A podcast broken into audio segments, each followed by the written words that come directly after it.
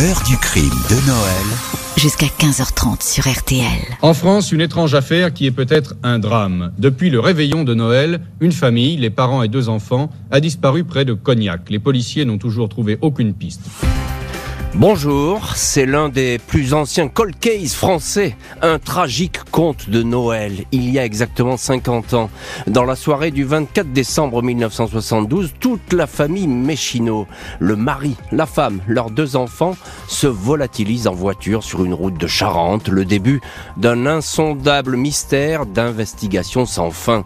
Pour comprendre ce qui a pu se passer et retrouver la piste des disparus, les enquêteurs vont remuer ciel et terre, battant la campagne durant des années, sondant régulièrement les cours d'eau, mais aucune trace, voiture, vêtements, documents ne sera jamais découverte. Ils vont aussi explorer l'histoire de cette famille tranquille avec l'espoir d'y trouver un indice, un détail, une faille permettant d'expliquer cette évaporation, un différent sentimental, une dispute fatale, un départ organisé au bout du monde. 50 ans après, le pôle judiciaire dédié au cold case a décidé de reprendre le dossier avec l'espoir de résoudre cette énigme qui fait gambader les imaginations.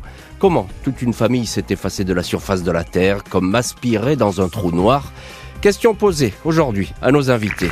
14h30, 15h30, Jean-Alphonse Richard sur RTL. L'heure du crime de Noël. Dans l'heure du crime aujourd'hui, nous rouvrons le dossier Méchino, le nom d'une famille anonyme, le père, la mère et deux enfants qui va brutalement s'évaporer la nuit de la Noël 72 sur une route tranquille et déserte de Charente. Ce dimanche 24 décembre 1972, à minuit, dans une maison de la rue des Bruns, à Cognac, deux familles célèbrent Noël autour du sapin. Ce soir-là, les Fontanillas reçoivent les Méchino. Ils se connaissent bien. Les pères de famille travaillent tous deux à l'usine d'emballage de Saint-Gobain de Château-Bernard. Un réveillon des plus tranquilles. Tous les enfants ont joué ensemble. Aucune dispute, aucune tension palpable. C'est tout juste si les Fontanillas ont remarqué que Jacques Méchino faisait traîner les choses, pas vraiment envie de partir alors que tout le monde était fatigué. Peu après une heure du matin, les Méchinos sont sur le départ. Jacques, le père, 31 ans, son épouse Pierrette, 29 ans, et leurs deux enfants, Eric, 7 ans, Bruno, 4 ans, saluent leurs hôtes sur le pas de la porte. Il est temps de retourner chez eux, la maison du village de Boutier-Saint-Trojan, au numéro 14, route de Saint-Trojan. À peine 4 km à parcourir, moins de 10 minutes de trajet. Tout le monde embarque dans la Simca 1100 couleur grenat. Les Fontanillas leur recommandent d'être prudents. Un brouillard givrant à couper au couteau vient de tomber sur ce coin de Charente. La Simca se fond dans la nuit glacée, puis disparaît. Lundi 25 décembre, jour de Noël, il est prévu que les Méchino déjeunent avec une partie de la famille. Mais Jean-Paul, le frère de Jacques et son épouse France n'ont pas de nouvelles. Au 14 route de Saint-Trojan, les volets verts sont restés clos. Du linge est encore étendu dans le jardin et aucune trace de la Simca Grenat. Un voisin, Maurice Blanchon, lui aussi est intrigué par ce silence et ses absences. Il dispose d'une clé de la maison Blanchon et un beau-frère de Pierrette Méchino entre dans la demeure, vide. Rien ne semble avoir bougé depuis la veille. Le poêle est éteint. À l'étage, les cadeaux des enfants sont disposés sous le sapin. Aucun d'eux n'a été ouvert. Dans le réfrigérateur, il y a des huîtres, la dinde et une bûche destinée au repas de Noël. Aucun désordre ne règne dans les pièces, rien n'a été volé. Le chéquier du couple est posé sur le frigo. Le livret de famille est resté dans un tiroir. Tous les vêtements et les chaussures sont à leur place dans les armoires. Les gendarmes de Cognac sont alertés de cette disparition mais répondent qu'ils ne peuvent pas agir tout de suite après tout. La famille n'est peut-être pas si loin. Cinq jours plus tard, un avis de recherche est lancé. La piste de l'accident de la route est privilégiée. La Simca, immatriculée 544 JV16, a peut-être fait une embardée sur la chaussée verglacée pour finir dans la Charente. Le lit de la rivière entre Saint-Brice et Croin est exploré. Un hélicoptère de la protection civile survole longuement le secteur. Les pompiers sondent les carrières de Saint-Même, mais aucune trace des disparus. Les jours s'écoulent et tout le monde, famille, proches, enquêteurs, écarte de plus en plus la possibilité d'un accident. Et s'il s'agissait d'un suicide collectif. Mais qui aurait pu décider d'une telle tragédie au sein d'une famille où apparemment tout allait bien? Jacques Méchineau, le père, est décrit par ses collègues de l'usine comme un gros bosseur qui fait les 3-8, met tout en œuvre pour que la famille ne manque de rien. Il est discret, ne boit pas, ne fume pas, arrondit ses fins de mois en réparant parfois une voiture au black. Pierrette, l'épouse, est présentée comme une femme souriante, charmante, pas prétentieuse pour un sou, toujours tirée à quatre épingles. L'institutrice de Boutier-Saint-Trojan se souvient des enfants, Eric et Bruno, comme de deux gamins toujours bien mis, insouciants et heureux. Et voilà donc pour ce tableau idyllique qui n'est peut-être pas tout à fait le bon. Il va bientôt se fissurer au fil de l'enquête. On va s'apercevoir que dans cette famille Méchino, il y a depuis quelque temps des doutes, de la colère, de la jalousie qui pourrait expliquer ou pas d'ailleurs cette brutale disparition. On va le voir tout ça dans les chapitres suivants euh, de l'heure du crime. On en reste pour l'instant à cette nuit du 24 décembre 1972, là où tout a commencé sur cette route proche de Cognac. Bonjour Philippe Tomblaine. Bonjour. Merci beaucoup d'avoir accepté l'invitation de l'heure du crime et d'être aujourd'hui au téléphone de l'heure du crime. Vous êtes auteur des livres Les faits divers de Charente et les mystères de Charente qui sont parus aux éditions de Boré. Et évidemment, là, on est face à un mystère euh, euh, majeur, un mystère capital. Euh, je, parlais de ce petit coin de, de Charente, cette route près de Cognac. c'est la nuit de Noël, tout est tranquille. Il n'y a, y a personne, il n'y a aucun témoin qui a vu la famille Méchino sur cette route? Et non, il y a personne. On est en pleine nuit. Il y a un brouillard vraiment à couper au couteau. Hein. Tous les, euh, les, les, témoignages qui viendront Mhm. après sur cette nuit-là, les journalistes diront qu'on n'y voyait pas à 3 mètres, à 4 mètres. Donc imaginez euh, une petite route de Charente euh, qui, euh, qui surplombe un petit peu la Charente. Bon, évidemment, il y a des virages. Évidemment, la route est verglacée. Allez donc savoir ce qui a pu bien se passer. Les, Voilà. les, les, les Fontanillas, là, les amis, eux, ils disent bah tout allait bien. Ils ont dit plusieurs fois avoir passé l'après-midi ensemble, s'être promenés, avoir euh, laissé les enfants jouer ensemble. Euh, le réveillon lui-même euh, s'est passé sans problème. Peut-être euh, un peu de nervosité chez Jacques Michino, mais euh, Mm. rien de rien de rien de bien inquiétant. Ambiance détendue, voilà. Donc euh, Ambiance détendue. Bonjour Laurent Valdiguier. Bonjour. Merci beaucoup d'avoir accepté l'invitation de l'heure du crime et d'être dans le studio de l'heure du crime. Vous êtes journaliste à Marianne et puis vous vous avez sorti euh, récemment un, un- un papier qui est, qui est formidable qui s'appelle Les disparus de Boutier, 50 ans après la justice sur les traces de la famille Méchino, qui fait vraiment le point sur cette affaire et vous avez rencontré, on va en parler d'ailleurs longuement dans cette heure du crime, les témoins de l'époque. Alors, je le dis, il y a ce témoin que d'ailleurs que vous allez rencontrer, mais on va en parler plus longuement de Maurice Blanchon, euh, ce voisin des Méchino. Alors c'est lui qui rentre le premier dans cette maison, et vous l'écrivez dans votre papier, dans votre article. Le temps s'est arrêté dans cette demeure. Le temps s'est arrêté. Euh, il est, il habite, il, il est le fils des voisins directs. Euh, il connaît très bien Pierrette, on va le voir, et il est intrigué de leur absence le lendemain puisqu'il ne voit pas la, la Simca 1100 du couple. Et il a la clé. Et il rentre une première fois tout seul. Dans la maison des Méchino, les chambres sont au rez-de-chaussée et la salle à vivre est à l'étage. Il dit qu'il ne monte pas dans un premier temps, mais qu'il voit que le poêle est éteint. Mhm. Ça l'intrigue. Ça l'intrigue d'autant plus est en la- plein hiver. hein. on est en plein hiver, la voiture n'est pas là. Et donc il part, euh, il est ami par la salle de sport à- à- au beau-frère euh, de Pierrette, Pierrette. Méchino. Il le joint, il est inquiet. Et il décide de donner l'alerte et de retourner dans la maison avec le beau-frère. Et c'est le beau-frère qui, cette fois-ci, monte à l'étage. Il se rend compte, s'il les intrigue énormément, que les huîtres et le repas du... Ah oui, du- de- tout de- est là. Tout est là. Tout est là dans le frigo, rien n'a bougé. Euh, il se souvient d'un chéquier, ça, ça l'intrigue beaucoup, d'un chéquier qui est posé sur le frigo. Et alors là, ils comprennent, les, ces deux hommes, que, bah, que la famille a disparu. Oui, c'est ça, la famille a disparu. Et encore un mot, puisque là, il y a le beau-frère aussi. On n'a pas le sentiment que c'était une famille qui était euh, sur le point d'un seul coup de s'évaporer. Bah, d'autant, moins que les enfants ont raté Noël. Les deux petits, ils ont 4 et 7 Exact. ans. Et les cadeaux sont là. Les cadeaux de Noël, ils sont partis sans les cadeaux. Les enfants qui, d'après les, les, les amis chez, chez lesquels ils étaient, les enfants s'impatientaient pour aller ouvrir leurs cadeaux. Et puis, ces cadeaux sont toujours là dans la maison. Ça, c'est extrêmement troublant. Ils sont toujours là. Donc on peut penser effectivement comme, comme ça à, à un accident. Bonjour François Daoust. Bonjour. Général François Daoust, vous êtes l'ancien patron de l'IRCGN, c'est l'Institut de recherche criminelle de la gendarmerie nationale. Vous avez été à sa tête de 2009 à 2015 et vous avez eu d'ailleurs à connaître euh, cette histoire parce qu'il y aura des suites, des rebondissements pendant de longues années. Général Daoust, alors il y a une question qui est quand même troublante, c'est que euh, une famille qui disparaît soit euh, une famille qui disparaît avec sa voiture, c'est déjà plus compliqué. Et, et- et on trouve rien. Euh, D'un seul coup, euh, il y a un trou noir comme ça. On a l'impression que les extraterrestres ont aspiré la famille Méchino avec sa Simca. Alors il faut se remettre dans le contexte. 1972, nous n'avons pas de réseau de téléphonie qui peuvent suivre qui que ce soit et en tout cas donner des orientations au plus près. Nous avons un réseau routier qui est conséquent, mais qui n'est pas un réseau routier euh, particulièrement fiable, hmm. notamment sur les petites routes, les départementales à l'époque, etc. Et euh, on sait que euh, le temps n'était pas en faveur de ceux qui conduisaient.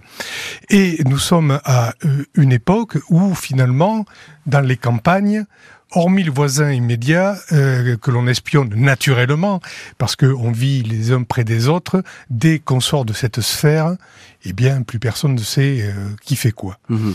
Donc, le fait de disparaître, dans un premier temps, bon, mais on est allé voir de la famille. C'est ce qui se dit, c'est ce qui se fait. Et la loi en matière de recherche de disparition d'adultes ou de familles n'est pas la même qu'aujourd'hui. La thèse de l'accident, c'est la plus vraisemblable, a priori. A priori, je pense que les gendarmes à l'époque se sont orientés, une fois qu'il y a le souci de non-réapparition de la famille, effectivement, au regard du temps, nous sommes l'hiver, il y a du verglas, il y a, ça gèle, du brouillard vraiment à couper couteau, brouillard givrant en plus, ben, naturellement, on va aller faire tous les, toutes les rivières, les cours d'eau, etc.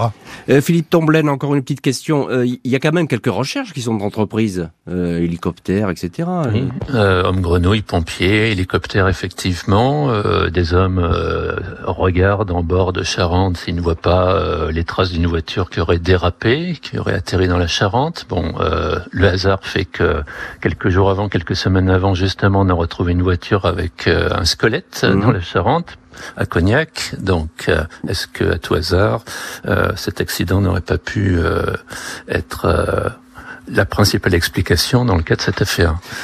Une famille unie, mais en apparence seulement. Un adultère. Le couple serait au bord de la rupture.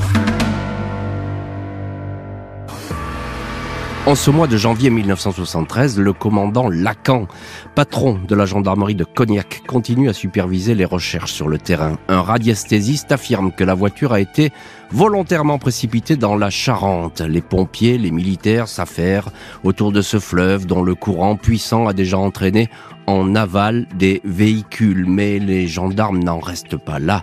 Ils apprennent que tout n'allait pas si bien que cela au sein du couple Méchineau. Jacques Méchineau, d'un naturel suspicieux, était depuis des mois rongé par la jalousie. Après avoir découvert que sa femme avait sans doute un amant, il avait fait part de ses doutes à son beau-frère six mois auparavant au printemps lors de la foire expo à Angoulême. Un collègue de l'usine confirme qu'il avait alors commencé à être nerveux. Jacques Méchineau lui aurait déclaré Si un jour j'apprends que ma femme me trompe, tout le monde y passera. Il n'y aura pas de rémission. Je connais des coins. Là où j'irai, personne ne me retrouvera. Aux gendarmes, il est rapporté que le mari serait devenu de plus en plus taciturne, voire même violent. Des disputes auraient éclaté au sein du couple et des coups auraient été échangés. Pierrette avait confié à sa sœur qu'elle allait quitter Jacques et sans doute divorcer. L'amant de Pierrette Méchineau est facilement identifié dans le petit village de Boutier-Saint-Trojan. Il s'agit de Maurice Blanchon, 30 ans, un ouvrier viticole qui habite dans l'exploitation familiale, une bâtisse voisine de la famille Méchineau et dont les jardins communiquent. Maurice Blanchon, c'est lui qui était entré le premier dans la maison des disparus. Il disposait de la clé car Pierrette lui avait confié un double afin qu'il puisse venir à sa guise quand son mari travaillait de nuit à l'usine. Leur rencontre était régulière L'amant est entendu par les gendarmes. Il ne fait aucune difficulté à reconnaître sa liaison avec cette femme mariée.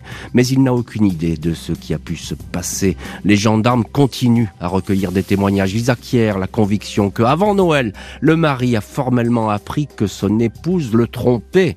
Maurice Blanchon certifie avoir aperçu Pierrette quatre jours avant la disparition.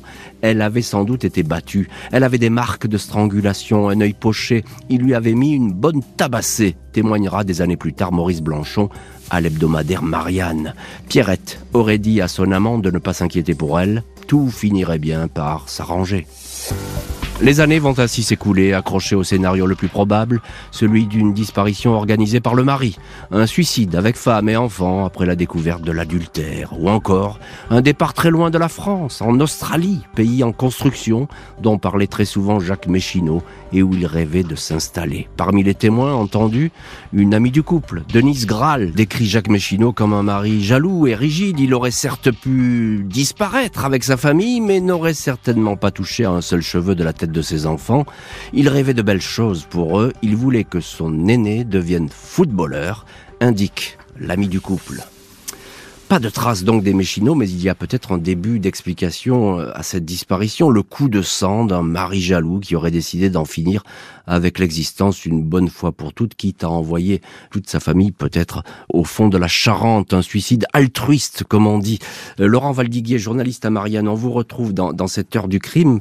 Vous êtes l'auteur d'un long papier dans Marianne sur les disparus de Boutier et vous avez rencontré pour faire ce papier Maurice Blanchon. Le, oui, je lui ai parlé. Le fameux amant. Hein, euh, vous, vous, lui avez parlé. Il vous a dit, il vous a confirmé, c'est une relation assidue qu'il avait euh, avec la, la disparue. Oui, alors ce qui est frappant, c'est que euh, Maurice Blanchon, il a 80 ans aujourd'hui, hein, c'était il y a 50 ans tout ça, il s'en souvient comme si c'était hier matin. Ouais. C'est-à-dire d'une certaine façon, lui aussi, ça, ça, le compteur de sa vie s'est arrêté à ce soir de Noël 72. Et il se souvient très très très précisément même de ce qu'il a fait ce soir-là, puisque il sort de chez ses parents dans la maison voisine, il rentre chez lui à quelques kilomètres de là, et il passe la nuit, dit-il, à bricoler une voiture. Une les boîte voitures. de vitesse. Boîte de vitesse, exactement. Il s'en souvient, on se souvient de ce détail. Et il se souvient aussi de, de son hostilité avec Jacques Méchineau. Il s'entendait pas bien. Ouais. Alors c'est vrai qu'il était l'amant de sa femme depuis deux ans. Il avait la clé de la maison parce que euh, Jacques Méchineau travaillait de temps en temps la nuit et il rejoignait Pierrette. C'est ce qu'il raconte avec le souvenir de ses 30 ans, de sa, de sa, de sa jeunesse perdue et puis il garde une affection pour, Mm. pour, pour sa maîtresse de l'époque euh, toujours intacte. Il rejoignait Pierrette et même une fois, euh, Jacques Méchineau était rentré plus tôt que prévu, il, il s'était enfui par la fenêtre, etc. Donc il s'en souvient, mais alors vraiment avec, avec beaucoup de précision. Et c'est un témoin capital, hein, central. Et, et alors en fait, au début, en 1972, il y a des recherches de la gendarmerie, de la brigade de Cognac, il y a des recherches sur un accident éventuel, à cause du brouillard, de la route, etc. Mais il n'y a quand même pas le début d'une enquête criminelle qui se met en place en 72. Mm. Il va falloir attendre 2001. Mm. 30 ans plus tard.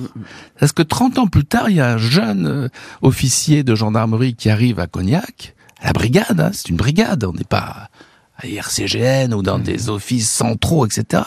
Et là, comme tout officier un peu curieux, les années ont changé, il, il reprend un peu les dossiers et il se rend compte que ce fameux colcaisse de la brigade, l'enquête, elle tient en quelques Eh feuillets. Elle, elle tient en quelques feuillets parce que vous le dites très bien, on, on part sur un accident et ça va rester comme ça un accident. Là- Mais je voudrais qu'on en reste sur, sur l'amant, euh, Maurice Blanchon, parce que lui, son, son témoignage, il est central et il est très important parce qu'il dit qu'il a vu qu'elle avait été frappée.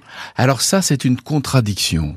Parce que le, le- justement, l'officier de gendarmerie qui reprend tout ça, qui se rend compte en allant voir un peu interroger tout le monde, qui a cette histoire de, de l'amant, etc. Maurice Blanchon dit que tout ça s'est passé en une semaine. Puisqu'en réalité, d'après lui, cette liaison euh, qu'il entretenait avec Pierrette, euh, Jacques ne l'avait appris que le week-end précédent. Ce soir-là, en 72, Noël est un samedi soir. Il l'aurait appris le samedi précédent. Et lui, euh, Maurice, euh, apprend que son rival l'a appris que le lundi. Et le mercredi, il voit Pierrette pour la dernière fois, euh, par l'intermédiaire d'une porte, par une porte-fenêtre. Et dit-il, ce qui n'est pas confirmé par les Fontanillas, les, les, les, les voisins, les amis chez qui ils sont ce soir-là, le soir de Noël, dit-il, elle aurait été tabassée. Eh oui, c'est ça.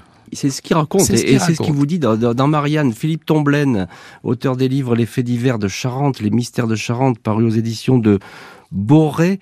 Cet amant, très vite, on est au courant parce que d'abord, euh, ce village où son originaire est disparu, c'est tout petit et puis tout le monde se sait. Ça se sait. Ça se sait vite, oui, parce que bah, c'est un petit village, comme vous dites, où tout le monde s'épie un petit peu dès qu'il y a des mouvements, des lumières qui s'allument. Euh, on a vite fait de repérer qui fait quoi hein, Mm. entre deux maisons. Euh, et puis, euh, certainement qu'à un moment ou à un autre, Maurice Blanchon a bien dû parler de sa, sa belle amoureuse euh, à quelques amis, qui aura lui-même euh, vite fait de repérer de qui il s'agissait. Voilà. Et, et donc, donc c'est un secret de polichinelle, on peut le dire comme ça. hein. Fred Polichinelle, euh, il habite juste à côté, et puis jusqu'à Jacques Méchineau lui-même qui va l'apprendre. Donc euh, vraiment, le secret est éventé rapidement. François Daoust, général euh, Daoust, ancien patron de l'IRCGN. Alors il y a cette phrase terrifiante qui est rapportée dans le dossier. Je connais des coins, là où je n'irai, personne ne me retrouvera. Là, vraiment, là, c'est, on a l'impression que c'est l'annonce euh, d'une issue tragique à cette disparition. Oui, en tout cas, c'est une menace, une menace qui doit être prise au sérieux, qui à l'époque ne l'avait pas été prise parce que de toute façon, euh, on n'était pas, on, on connaissait pas beaucoup d'affaires comme ça. Maintenant, euh, les moyens que l'on a et l'intérêt pour la police judiciaire, que ce soit gendarmerie, police Et nationale, pour les disparitions, tout pour simplement. les disparitions, tout de suite, c'est judiciarisé. On n'est pas sur euh, simplement, ils sont peut-être partis. Et comme je vous ai dit, la loi a changé. La loi de 70 n'est pas celle des années de 2000 en matière de disparition, et encore moins celle de 2020. Donc, euh, on, derrière, euh, une menace comme ça actuellement, y compris les coups d'ailleurs dont on parlait, euh, il y a que la- l'amant qui dit euh, elle avait quelque chose. Par contre, les euh, les voisins chez qui ils étaient, les amis n'en ont pas parlé. Mais ça peut être normal qu'ils n'en aient pas parlé. Parce que je vous rappelle que ce n'est que depuis 1970 que la femme a le droit à l'autorité parentale. C'était le pater familias. Donc personne ne devait remettre en cause l'autorité du père. On est d'accord, autre culture, autre mœurs, certainement, autre époque. Mais ce que dit Laurent Valdiguier est très important parce qu'il dit finalement il n'y a pas eu d'enquête criminelle ouverte. Non, non. Euh, on, est là face vraiment à euh, quelque chose qui est dramatique. Mhm. Quatre personnes qui disparaissent, des doutes sur le, le père de famille, un amant. euh, Enfin, il y a tous les ingrédients pour ouvrir une enquête Tout à fait. criminelle. Et là, c'est un jeu à, à, je dirais, à deux, euh, deux personnes particulièrement importantes qui sont le commandant de compagnie de Cognac, qui a des éléments qu'il va transmettre au procureur de la République, parce que le procureur de la République est là, et le procureur de la République ne va pas bouger non plus. Il faut savoir qu'à l'époque 1970, la gendarmerie n'a pas investi dans ce qu'on appelle la police judiciaire. Ce n'est que beaucoup plus tard qu'une sous-direction de la police judiciaire sera créée, que Eh oui. les sections de recherche seront créées, que les brigades de recherche seront créées, que les gendarmes feront former les OPJ à la police judiciaire pour justement avoir cet œil aguerri et immédiatement se dire on ne sait jamais devant quoi on est. Il faut qu'on on prenne tout au sérieux. Voilà. Aucune trace de la famille, ni en Charente, ni en France, ni à l'étranger. Près de 40 ans après, l'enquête va redémarrer.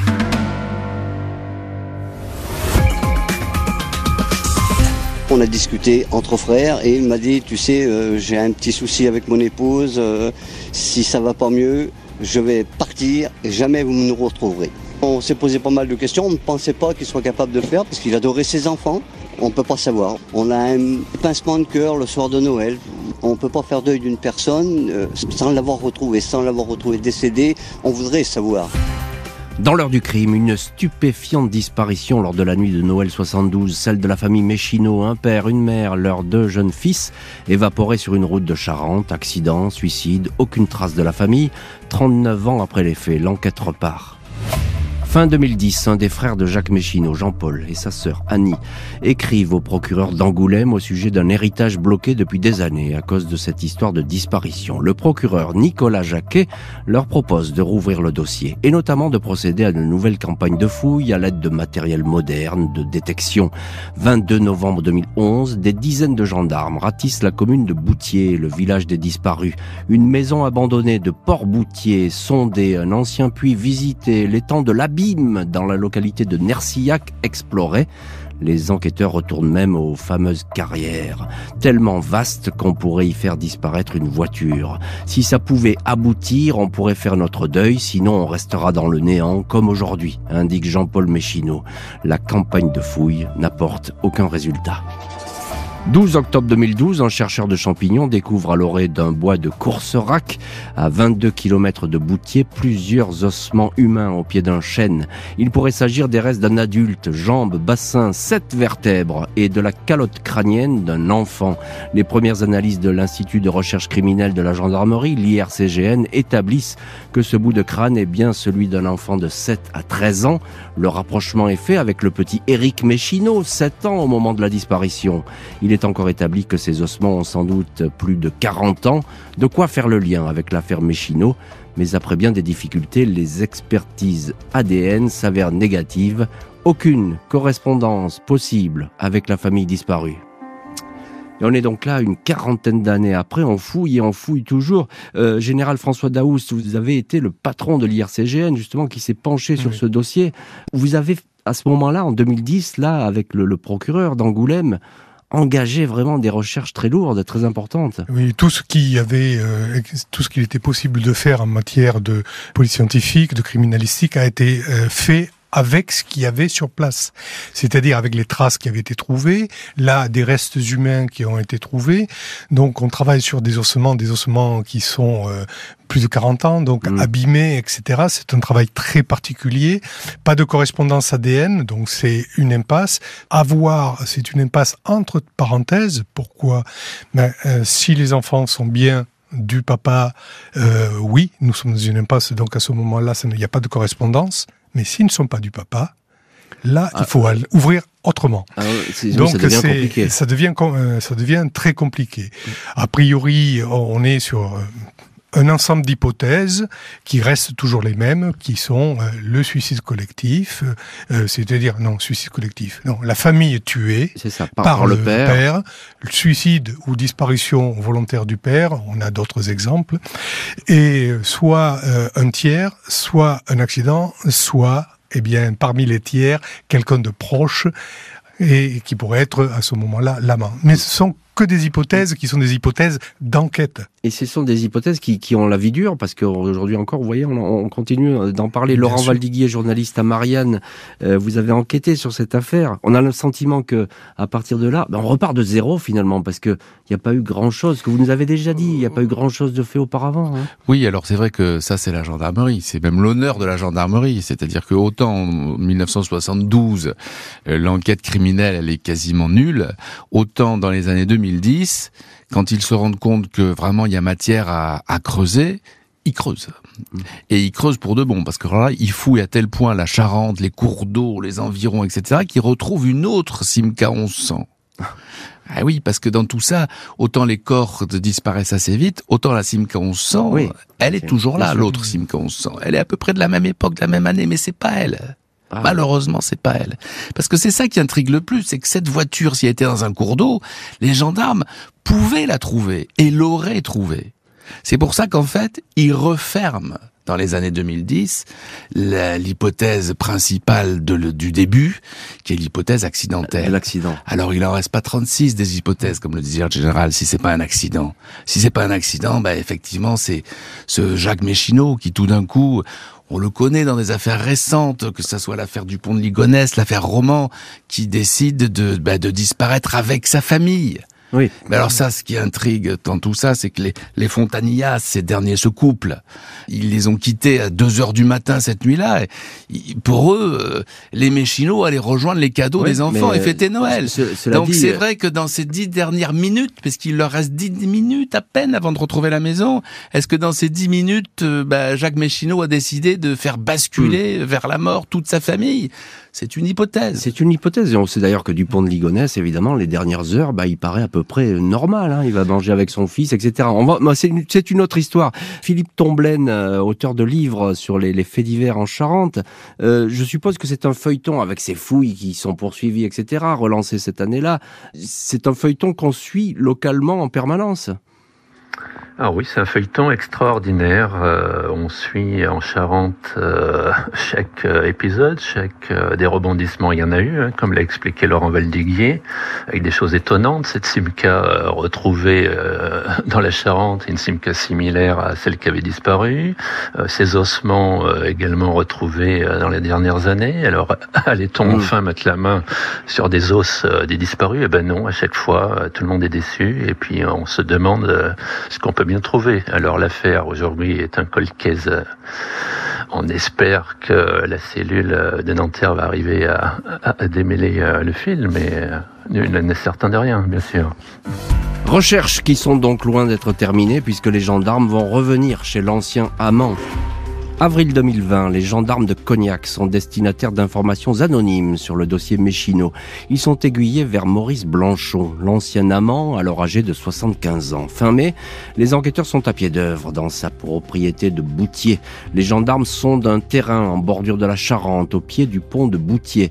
Une tractopelle est utilisée pour retourner la terre. Maurice Blanchon est convoqué à la brigade de gendarmerie, à nouveau interrogé sur la disparition, sur les liens qu'il entretenait avec Pierrette. Sa maison est perquisitionnée. Chez moi, il voulait trouver une lettre que j'aurais reçue de Pierrette, raconte le propriétaire au journal La Charente Libre. Ils n'ont évidemment rien trouvé, sauf un vieux revolver rouillé. D'autres maisons de la famille Blanchon sont visitées par les enquêteurs sans livrer le moindre indice. 26 mai, une maison au centre du village de Boutier est perquisitionnée. Rien. Maurice Blanchon n'est pas surpris par l'entêtement des enquêteurs. Ça fait 48 ans que je dis la même chose. Je ne sais rien des circonstances de la disparition et croyez-moi, j'aurais bien aimé savoir car cette histoire m'a beaucoup affecté. L'ancien amant a toujours été persuadé que les Méchinots avaient fui pour l'Australie. Le père de famille aurait organisé ce long voyage sans toutefois emporter ni argent ni papier d'identité. Un scénario peu plausible pour les gendarmes. Et on en revient décidément toujours à cet amant, Maurice Blanchon, avec vous, Laurent Vadiguier, le journaliste à Marianne, vous l'avez rencontré, cet homme. Il est au centre de toutes les attentions. Évidemment, c'est son nom qui revient en permanence. Il fixe toutes les suppositions. Oui, parce qu'au fond, ils n'ont pas beaucoup de famille, les Méchinots. Euh, et d'ailleurs, le frère euh, ne souhaite plus du tout s'exprimer. Il, dit que tout ça c'est terminé, c'est du passé maintenant. Donc au fond, il reste plus que lui, l'amant, qui est là, euh, au milieu du village. Il n'a pas bougé. C'est une histoire très très vivante pour lui. Alors il est persuadé, lui, il reste persuadé 50 ans après, mais alors là, il n'en démord pas, qu'ils sont partis en Australie. Ah oui, c'est ce qu'il vous dit. Il, est, sûr de ça.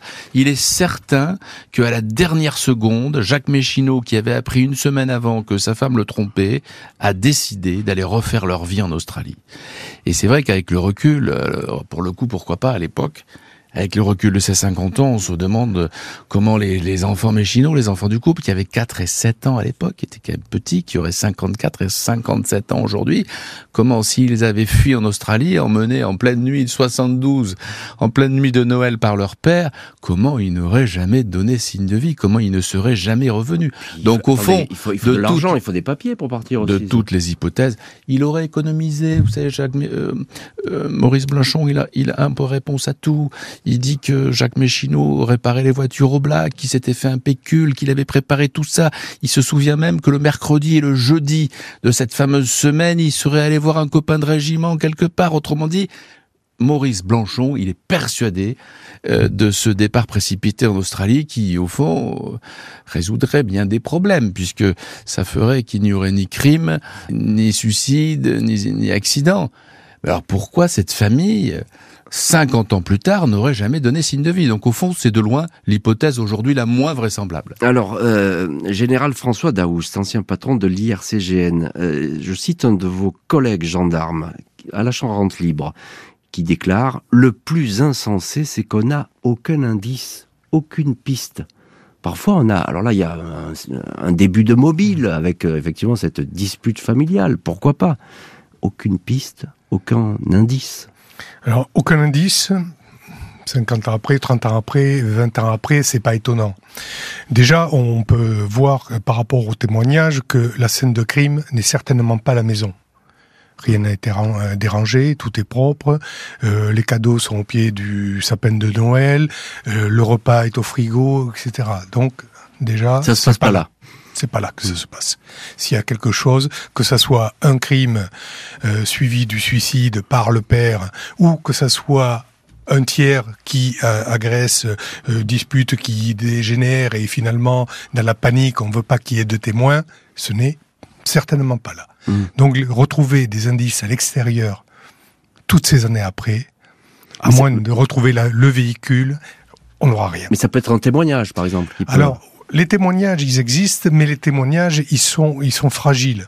On peut focaliser sur quelque chose dans le temps, mais rappelons-nous, 72, 2000, 2010, 2020, on n'est plus dans la même société. Oui, c'est vrai. Mhm. Et euh, on n'a pas les, plus les mêmes valeurs par rapport à qu'est-ce que pourrait être un amant, euh, la réponse.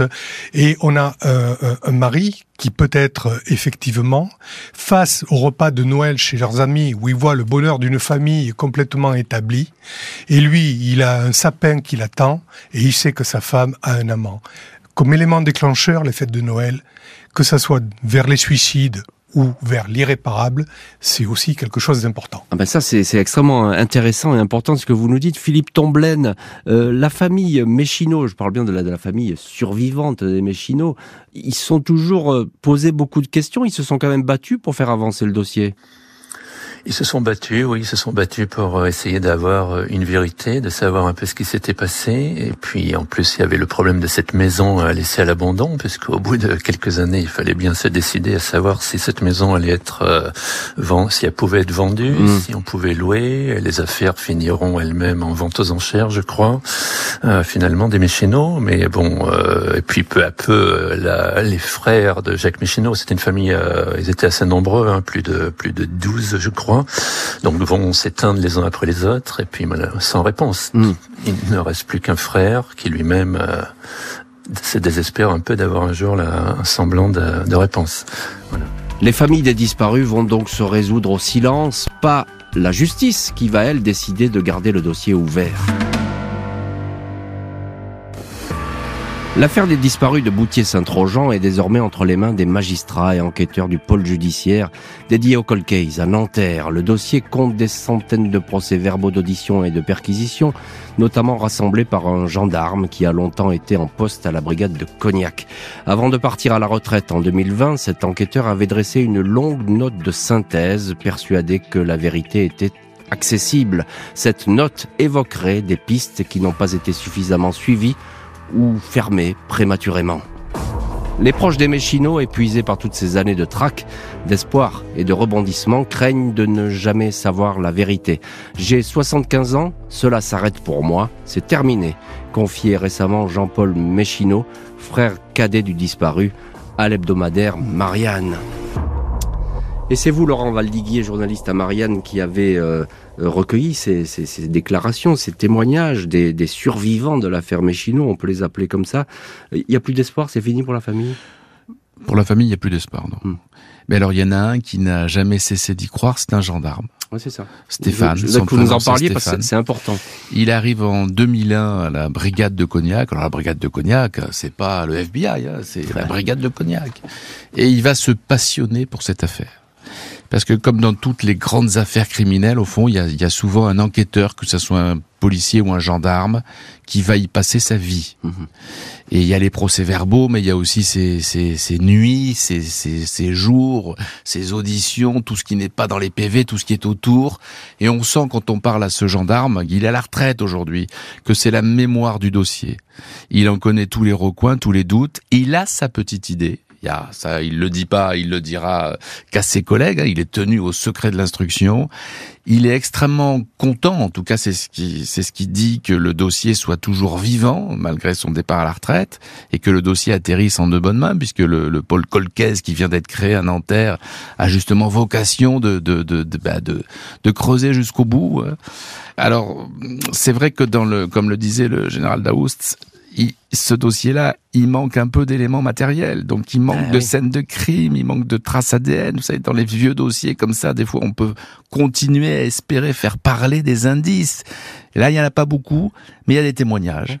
Il y a des dizaines de témoignages, et peut-être que dans le recoin de ces témoignages, dans les contradictions des uns et des autres, dans les recoupements, bah peut-être que quelqu'un qui sait quelque chose euh, En tout cas, en le dira en tout- ou le dirait aujourd'hui, peut-être à, à- à la, à la fin, au crépuscule de sa vie, puisqu'ils dans ont tous les- 50 ans de plus. dans tous les cas, ce gendarme, il, il en est persuadé, lui. Hein. Ah, lui, cette note de synthèse, on il la garde pour bien- lui, On mais... sent bien qu'il a une petite conviction. ça, ouais. Il a une petite conviction au fond de lui, oui. Euh, François Daoust, général François Daoust, ancien patron de l'IRCGN, c'est l'un des plus vieux cold case français, on peut le dire comme ça La- L'affaire des disparus de Boutier Alors non, il y en a un qui est encore plus vieux euh, et qui a quand même quelques points communs avec celui-là. C'est l'affaire Seznec, Oui, c'est vrai. qui est meneur. Euh, euh, Eh bien, on n'a toujours pas retrouvé son corps. Oui. Voilà, donc, mais c'est un des plus vieux, oui, effectivement. Et puis, on peut saluer, je suis tout à fait d'accord avec vous, l'adjudant-chef Chalumeau, parce que c'était lui euh, qui euh, s'est passionné pour cette affaire. Donc lui, c'est un c'était un gendarme quand il était d'active, il est toujours gendarme, mais d'active, qui avait été formé à la police judiciaire, même s'il était dans une brigade, au, justement aux indices, au recoupement. Donc c'est une autre culture. Et cette culture-là, eh elle passionne quand on est vraiment un pégiste, et ça n'était un dans l'âme. Mais le fait est que cette note de synthèse qu'il a rédigée, avec à l'appui d'un gros dossier, euh, elle peut être aujourd'hui très précieuse. Elle Pour- sera très précieuse. pour le, en pour le fait, pôle euh, voilà. ju- judiciaire des les, les gendarmes font euh, quand ils rassemblent les pièces d'une affaire, toutes les côtes, ils, a- ils font un procès verbal de synthèse et euh, ce qu'on appelle une synthèse. Mais les gendarmes ils les font en procès verbal. Comme ça, c'est collé à la procédure. Et comme c'est collé à la procédure, eh bien, il peut pas en parler. Euh, François Daous, est-ce que je peux vous demander votre conviction dans cette affaire? Ou vous refusez de me la donner? Oh, non, c'est c'est pas une conviction que j'ai. C'est parmi les hypothèses qui se présentent à moi, euh, il y, en a une qui est légèrement au-dessus des, des autres. C'est celle d'un père de famille qui, à un moment, a un élément déclencheur, Désespéré, c'est ça? Désespéré, et perd complètement les pédales. Voilà. Elle est légèrement au-dessus des autres. Laurent Valdiguier, en un mot Vous Oui, partagez en un mot, c'est- c'est c'est la plus logique, euh, mais euh, il est aussi possible qu'il y ait un petit rebondissement et que, au fond, ce soir-là, euh, il ait fait une mauvaise rencontre en rentrant chez lui. Ah, ça, voilà, voilà, voilà une piste Et- intéressante. bien sûr. Euh, Philippe, Tom-. Philippe Tomblaine, je vais terminer euh, cette émission euh, avec vous. Euh, on l'entend bien, à Boutier, euh, dans la région, tout le monde veut trouver, tout le monde veut savoir. Tout le monde veut trouver, tout le monde a son, a son hypothèse, les uns disant clairement que Jacques Michino c'était quelqu'un d'intransigeant, quelqu'un qui ne supportait pas la trahison, quelqu'un qui n'aurait donc pas hésité à jeter euh, toute sa famille à l'eau, pourquoi pas, mais en même temps c'est assez paradoxal avec le fait qu'on dise qu'il aimait ses enfants. Euh, D'un autre côté, euh, ça n'a pas été dit, n'oublions pas que Jacques Michino euh, était aussi quelqu'un qui avait voyagé, hein. l'Australie il y a été, euh, l'Espagne, l'Italie, hein, par son travail, euh, donc euh, c'est aussi pour ça que l'hypothèse australienne euh, a toujours été évoquée, même si au- aujourd'hui, vous l'avez dit, que le général Daoust, euh, entre autres, euh, ça ne tient pas. Ça ne tient pas parce que c'est pas Mm. très probable. Voilà. Merci beaucoup Philippe Tomblaine, merci Général François Daoust et Laurent Valdiguier d'avoir été aujourd'hui les invités de l'heure du crime. Merci à l'équipe de l'émission, Justine Vignot, Marie Bossard à la préparation, Boris Pirédu était à la réalisation. Jean-Alphonse Richard sur RTL. L'heure du crime de Noël.